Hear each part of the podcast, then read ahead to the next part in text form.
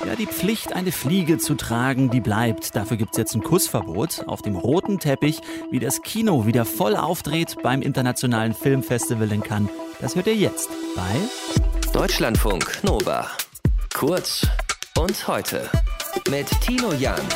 Schönen guten Morgen. Ja, der Glamour ist zurück in Cannes. C'est une ambiance où euh, tout est permis en fait. Cannes verbreitet eine Stimmung, bei der alles erlaubt ist, sagt die junge Französin. Für sie verbreitet das Filmfest eine Magie. Eine der Besucherinnen des Internationalen Filmfestivals nach einem Jahr Pause. Sind die Stars, sind die Filme wieder zurück an der französischen Côte d'Azur? Sabine Wachs ist das auch für uns, unsere Korrespondentin dort. Sabine, was war das gestern für ein Start? Ah, es war ein glamouröser Eröffnungsabend und Cannes hat sich fast so gezeigt, wie es das Publikum seit Jahren kennt. Es gab ein Staraufgebot auf dem roten Teppich, maskierte Fotografen, die wirklich pausenlos den Auslöser ihrer Kamera gedrückt haben, Fans, die auf der Straße dicht im Pulk gestanden haben und auf das perfekte Foto mit einem Star gewartet haben. Und auf dem Weg zum Festivalpalais zum Eröffnungsabend, da mussten wir uns schon ziemlich durchschlängeln durch die engen und dichten Straßen, wo Leute standen. Das war schon schräg, denn seit Beginn der Pandemie bin ich wirklich nicht mehr durch solche Menschenansammlungen gelaufen. Das hatte was von Normalität, aber irgendwie auch ein bisschen was von einer Parallelwelt. Hm, endlich wieder Kino, endlich wieder roter Teppich, sagen ja viele, aber welche Pandemievorkehrungen gibt es dann doch? Also im Kino gilt strikte Maskenpflicht. Die Säle dürfen allerdings voll besetzt werden. Das heißt, gestern Abend zum Eröffnungsfilm im großen Theatre Lumière waren 2500 Leute, alle maskiert. Die meisten hatten auch wirklich permanent die Maske über der Nase.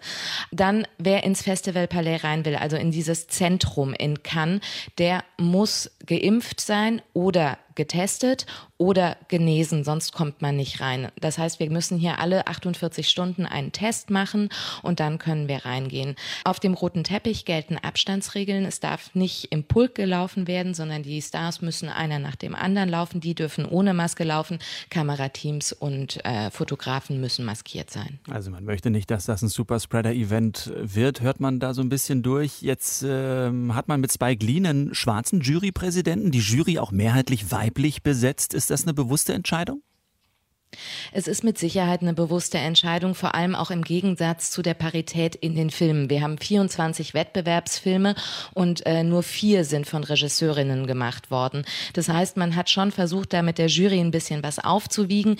Abgesehen davon ist die Jury wirklich um Diversität bemüht. Also wir haben fünf Frauen, drei Männer. Sie kommen von fünf Kontinenten. Unter anderem ist mit dabei die senegalesisch-französische Regisseurin Mati Diop. Es ist die US-amerikanische Schauspielerin und Filmproduzentin Produzentin Maggie Gillenhall dabei oder auch die österreichische Regisseurin Jessica Hausner.